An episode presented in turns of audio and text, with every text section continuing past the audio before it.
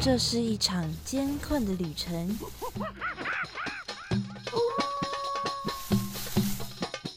也是一场精彩绝伦的冒险。欢迎进入美好的动物世界，打开你的耳朵，用心感受。嘘，注意听，动物就在你身边。Animals 冒险王，你们准备好了吗？生活中处处是动物，只要你细细去发现，人人都是冒险王。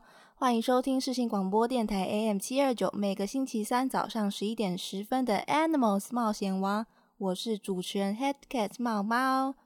不知道大家有没有跟我一样，最近在看影片的时候呢，一直会被那个最近上映造成非常轰动话题的电影轰炸到，那就是迪士尼重新在制作的《狮子王》。那呃，我第一次看到那个预告片的时候，我其实就在想说。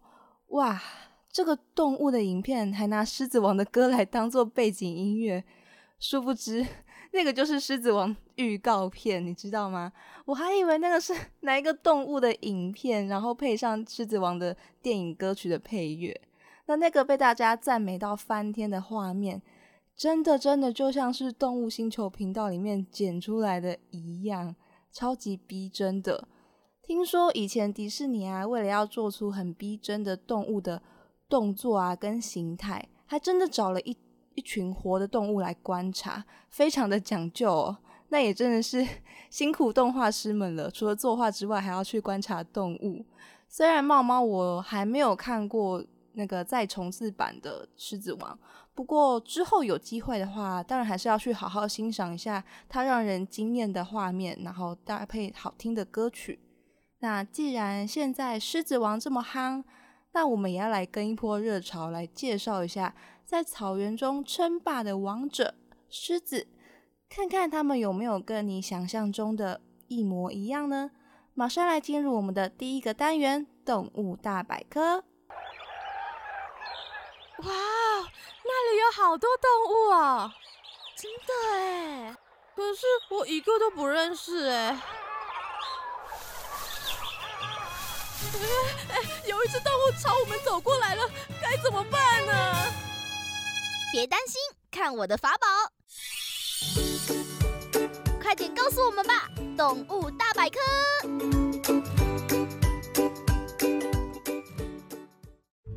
在说到狮子的时候啊，首先想象到的画面一定就是很威武的公狮子。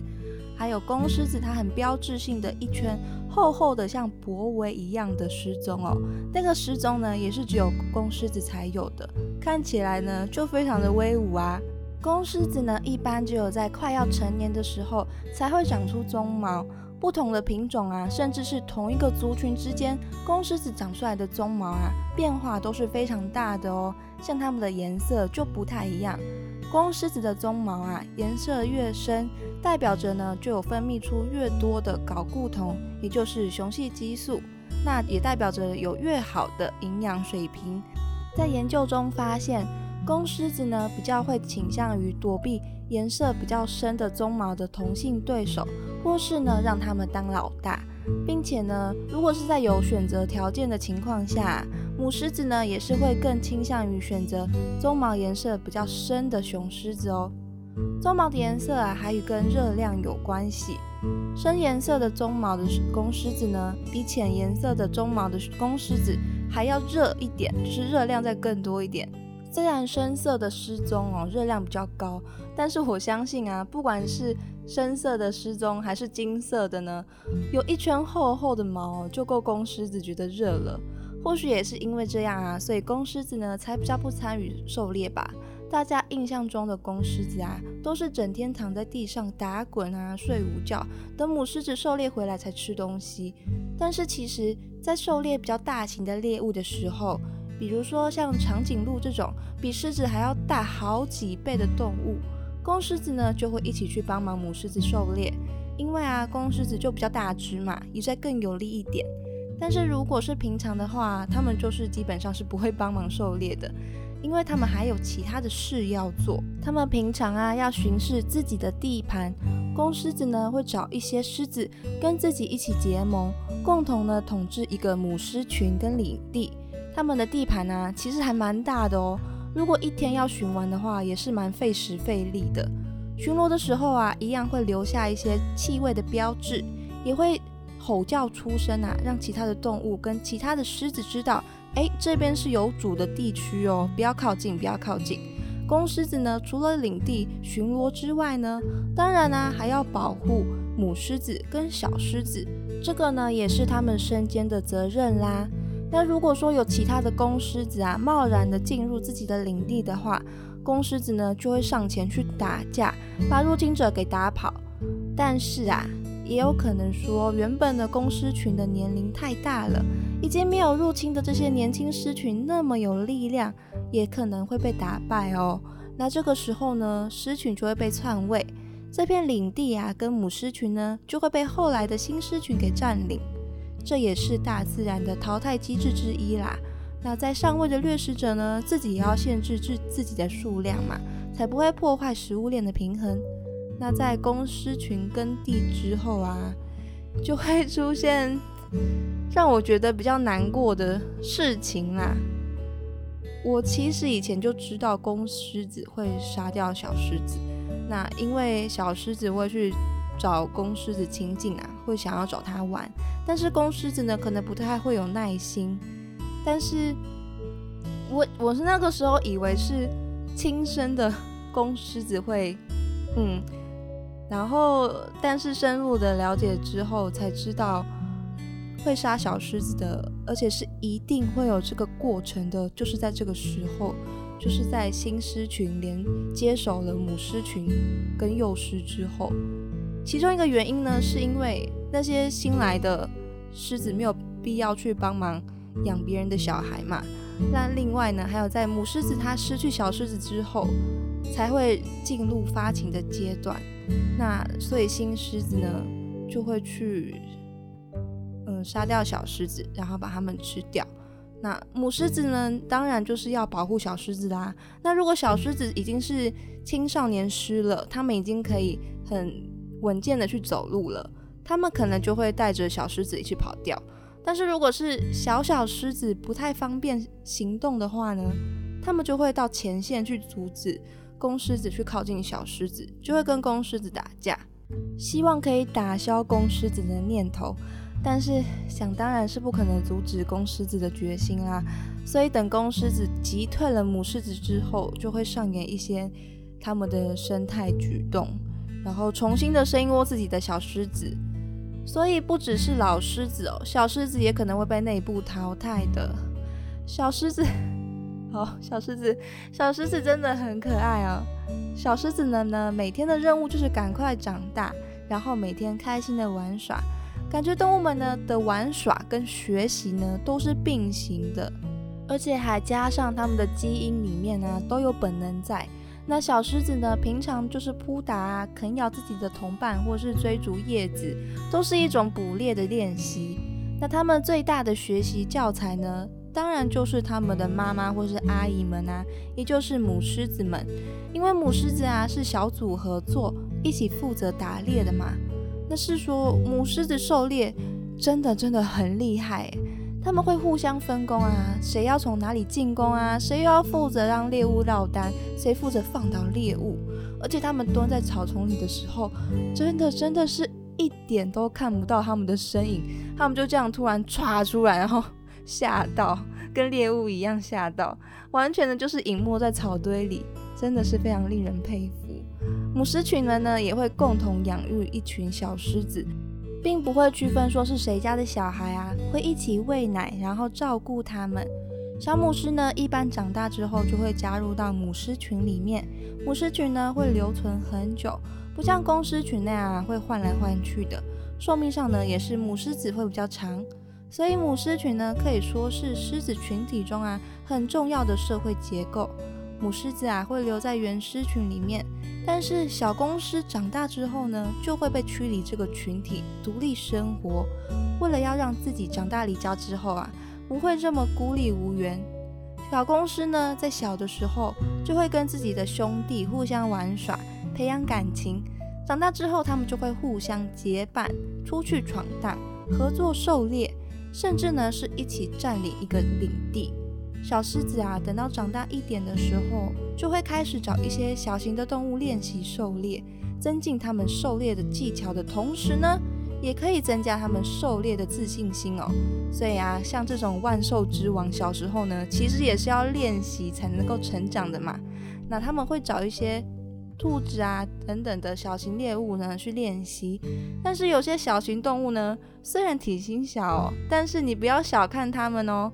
像豪猪啊，它身上啊有很多长长的刺，这些刺呢，就连成熟的大狮子都要小心它们。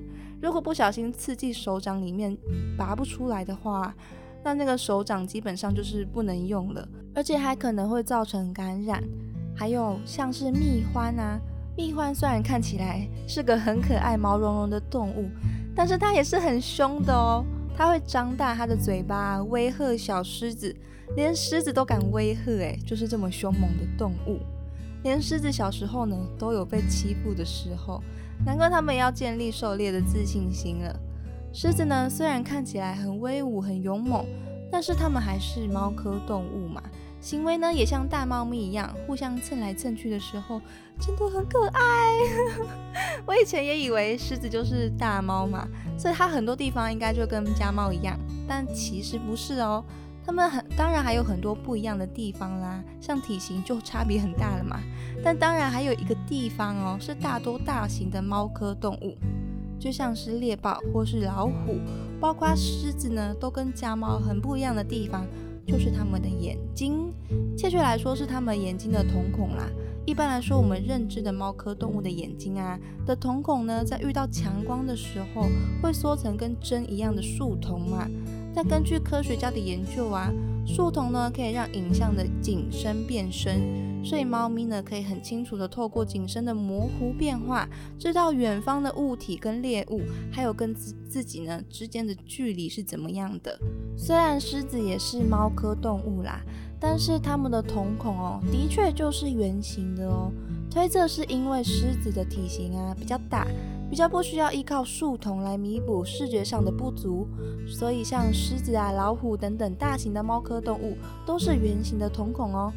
狮子啊，生活在大草原里面，光是在非洲呢，就有许多不同种类的狮子，像是东非狮啦、西非狮、安哥拉狮等等的。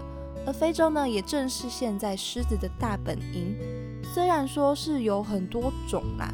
但事实上呢，受到认可的也只有八种狮子，其他很多呢都是还没有受到认可，或是已经没有办法考证的了，就是已经绝种飞升了。其实以前呢，在非洲以外的地方，像是西亚、印度啊，甚至呢在南欧地区呢，都有狮子的踪影，也有它们独特的品种哦。那现在呢，很多地方都没有狮子了，而亚洲唯一的亚洲狮呢？目前呢，只有在印度的古吉拉特邦里面的吉尔森林国家公园这个保护区中啊，才有分布哦。亚洲狮呢是狮子中体型最小的，尾巴跟手肘部分的毛发呢是比较长一点。以前呢，它们也曾经分布在伊朗啊、希腊到印度这么大的范围里面哦。但是因为人类无止境的猎杀取乐，所以呢，到了一九零七年的时候呢。亚洲狮只剩下了十三只，虽然保护起来后啊，现在大概有五六百只左右，但是仍然是濒危的物种哦。而且因为被过度的保护，还有啊，因为现在的亚洲狮呢，都是从当时的十三只狮子繁衍过来的，大量的近亲繁殖的情况下，它们的能力也已经退化了，变得相当的脆弱。很容易呢受到疾病啊，或是环境的因素，就造成灭绝。但是目前其实也没有什么解决办法，只能继续就这么保护着它们。除了亚洲狮呢，现在的狮子啊，全部都面临着数量上的危机，就是由于生存环境被大肆的破坏，加上最最主要的原因，那就是人类大量的捕猎。他们为了取乐。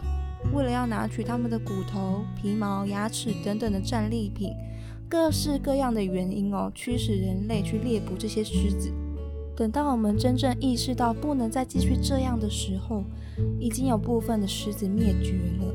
那前面我们就有讲过啦，狮子会内部自己消化数量，然后我们人类呢还要再一次强行压低它们的数量。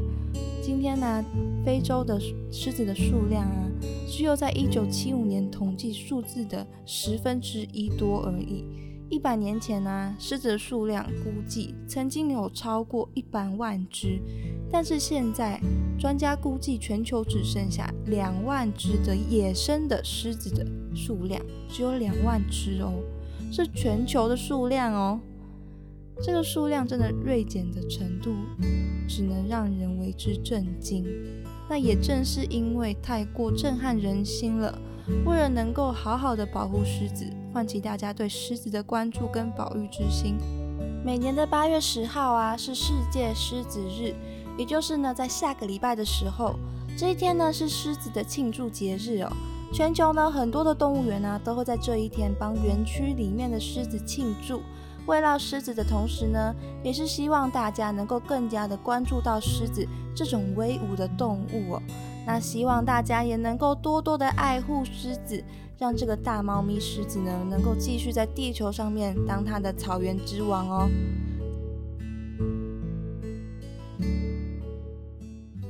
前面有一个洞穴，我们进去看看吧。好啊。好黑哦，这里面有什么吗？哎，你看岩壁上面，这些是。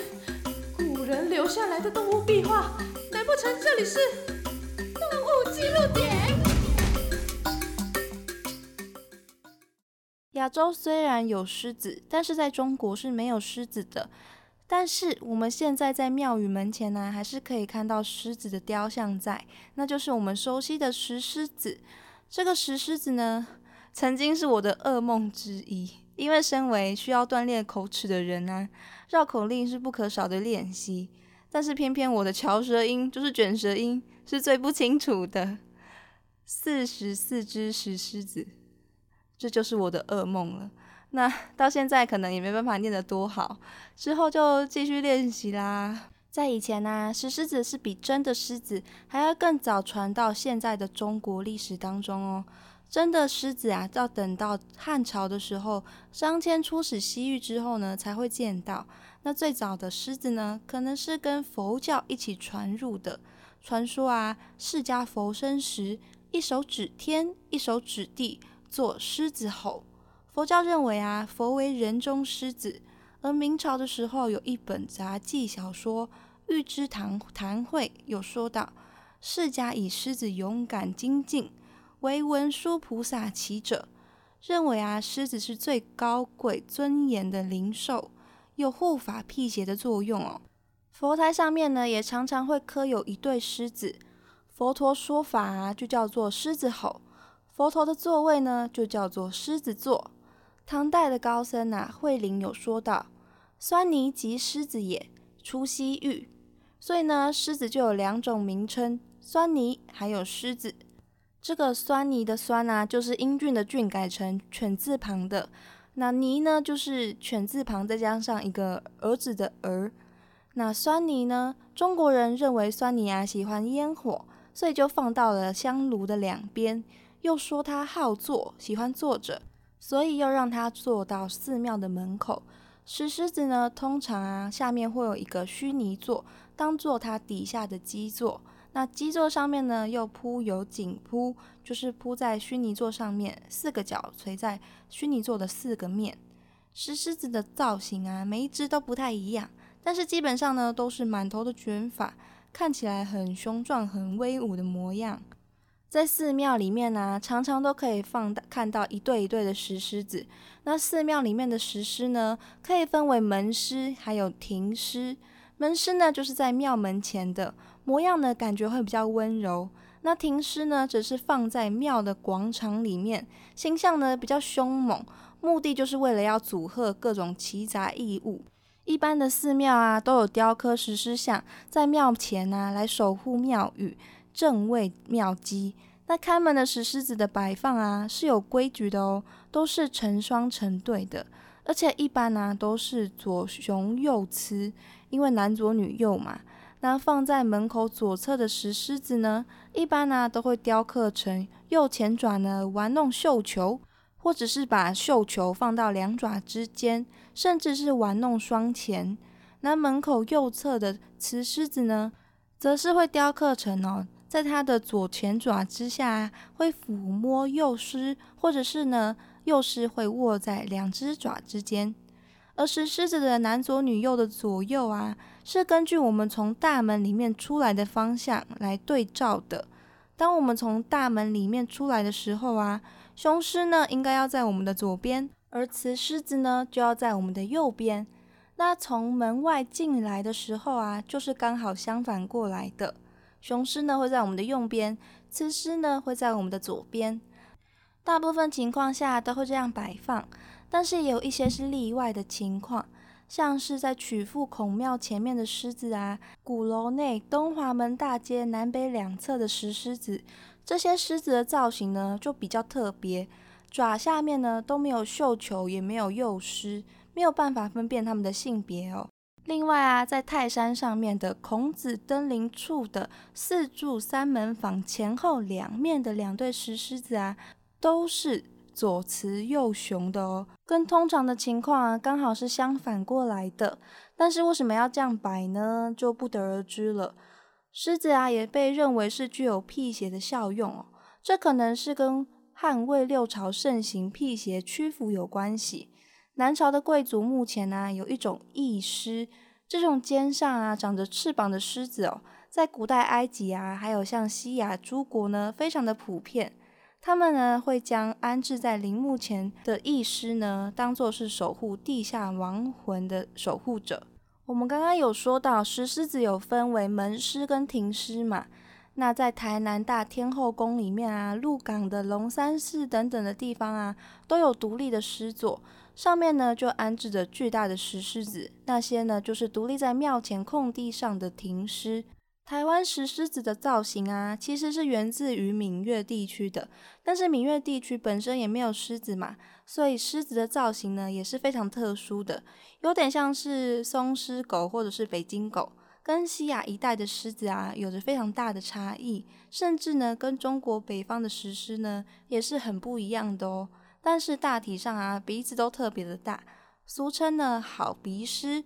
嘴的弧度呢也很大，鬃毛呢是卷起来的卷毛，线条很优美哦。为了表示呢这是经过驯服的狮子，脖子上面呢它会系着项圈跟小铃铛。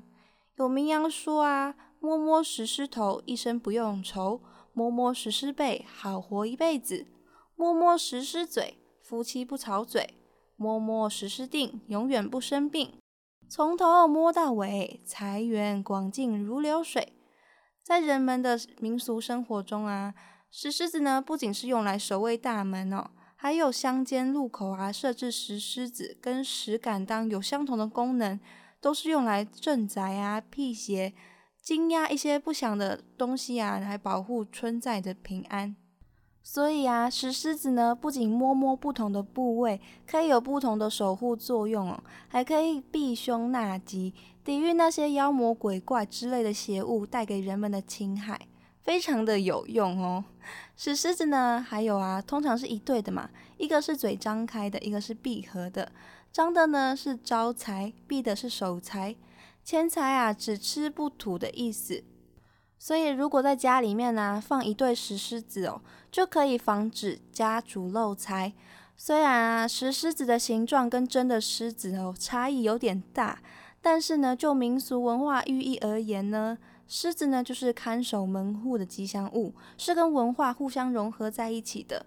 北京形势大略认为啊，食者食也，失者思也。言思前人创业，后人守成之不易也。作家龙应台也在《百年思索：从石狮子出发》的这篇文中提到，中国呢没有活生生的狮子，所以庙前啊、画里面啊、锣鼓阵中的狮子是走了样的狮子。然而，走了样的狮子并不是谎言，因为它是图腾。既是图腾，当然就无所谓走样不走样。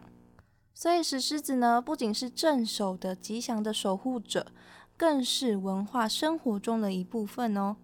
除了中国的石狮子啊，日本呢也有类似的庙前的摆设。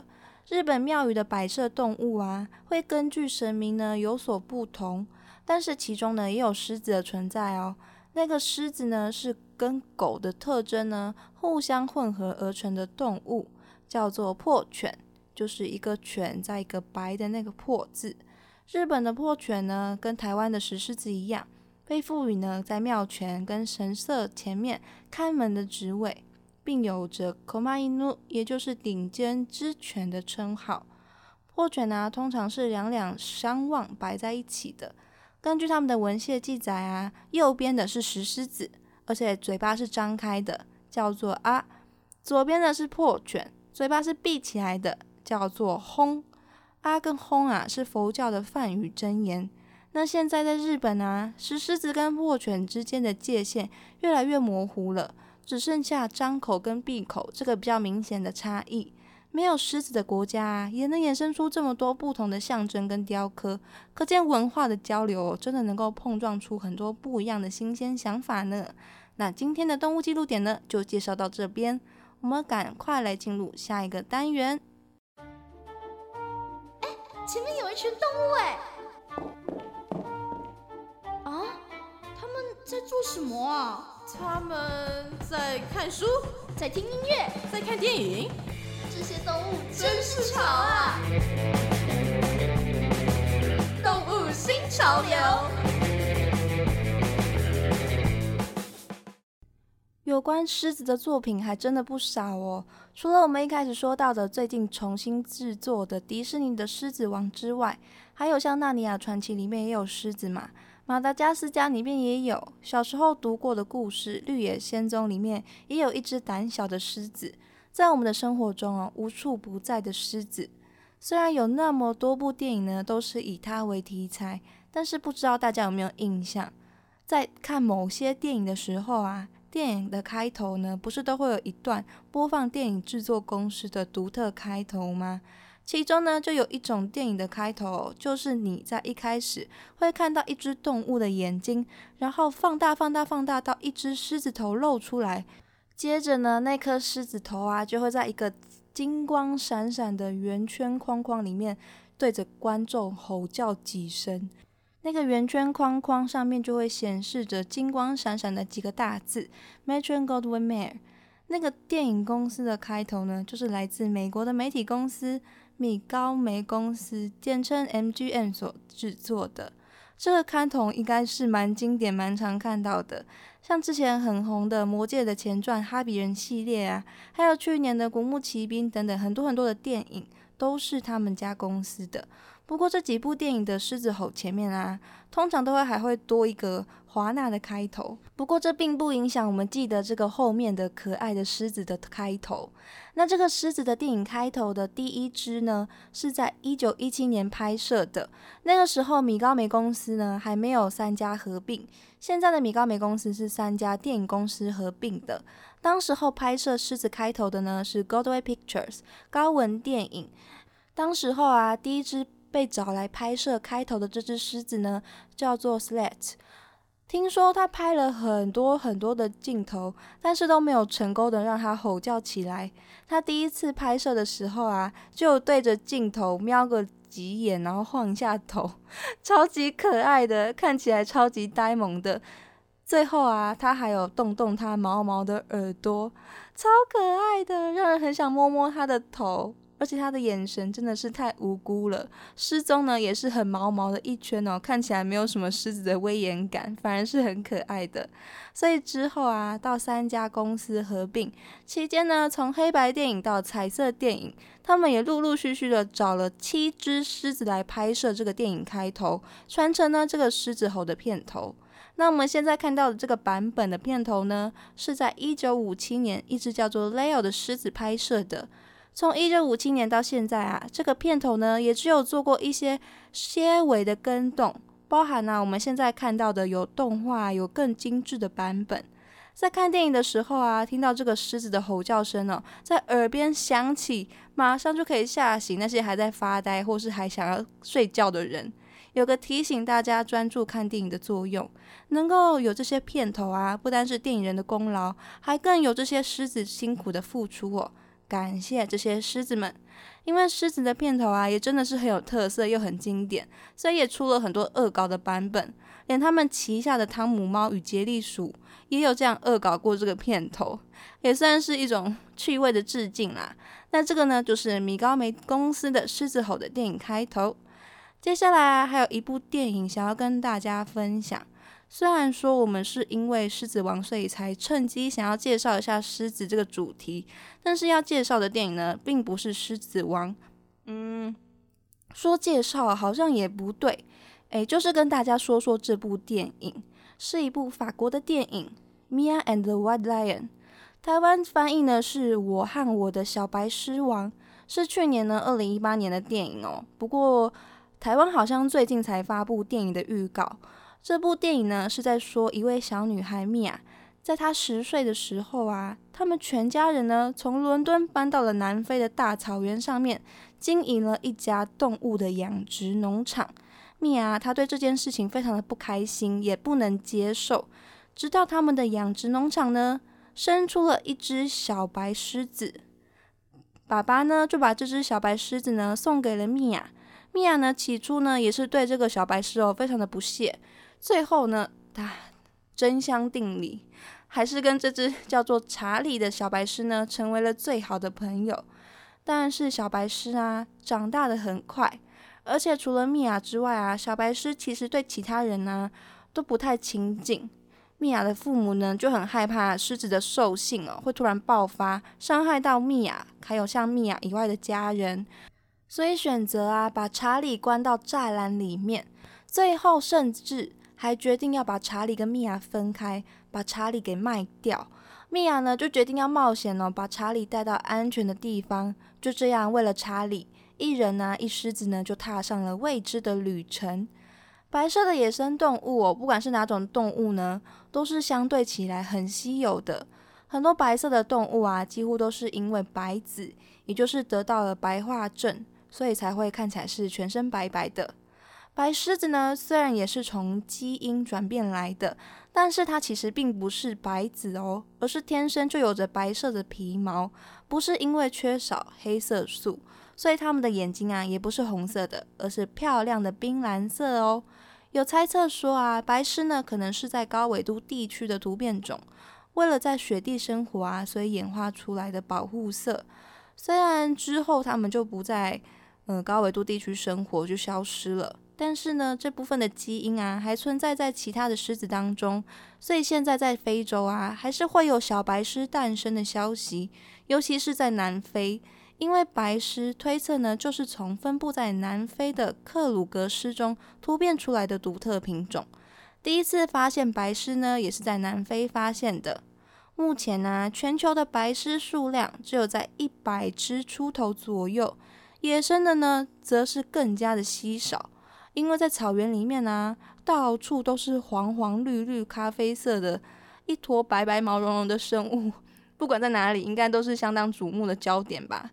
所以在非洲草原上啊，野生的白狮呢是非常难生存的，毕竟啊，猎物很快就会发现这一坨大毛毛白白的。现在呢，大部分的白狮啊，都是在动物园里面。有别于其他君临天下、气势盛大的狮子，白狮呢，雪白没有一点杂质的毛毛哦，跟它冰蓝色的眼睛，都让人觉得哇，多了一分沉静优雅的气质。所以想要看更多这种美丽的白狮哦，就可以等到这部电影上映之后啊，去看看哦。老实说，其实我也没有看过啦，但是我也。就是去查了，去接收到了不少关于这部电影的资讯，所以其实已经 被剧透的差不多了。里面除了有稀有的白狮哦，其实也演出了不少人跟动物之间的黑暗面。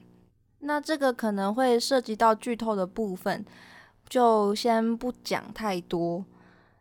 关于这个黑暗面呢，在台湾应该比较没有办法得知它的资讯，甚至呢也是不能亲自体验到的。但是在国外呢，却是一种文化上的消遣吧，而且而且是可以追溯到很久以前的历史。现在呢，也有很多人会进行这样的活动。那我就先都说到这边，之后我们有机会呢，应该也会谈到这些话题。诶，总的来说呢，这部电影呢应该是充满温馨，展现人跟动物之间深厚情谊的电影。毕竟啊，你也可以在现实中看到太多太多的保育员或是饲育员，又跟他们感情很好的狮子，甚至呢还会在他们身上使劲的磨蹭，展现十足的信赖。那我们就一起等这部电影上映吧。我和我的小白狮王，Mia and the White Lion。你看。前面有亮光，我们走出洞穴哎！呀，太棒啦！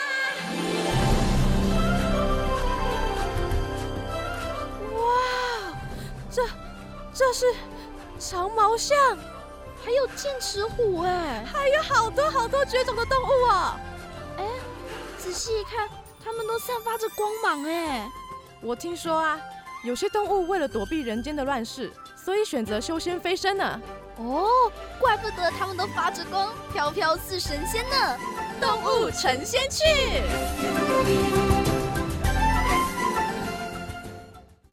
今天要给大家介绍的呢，是这个世界上曾经存在的最大的狮子——开普狮。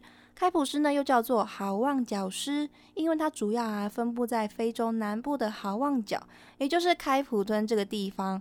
野生的公狮子呢？平均啊，肩高有一点三到一点五公尺，身体的长度呢可以到达二点六到三公尺哦，体重啊更是可以达到七百多公斤，哇，当之无愧，真的是最大的狮子。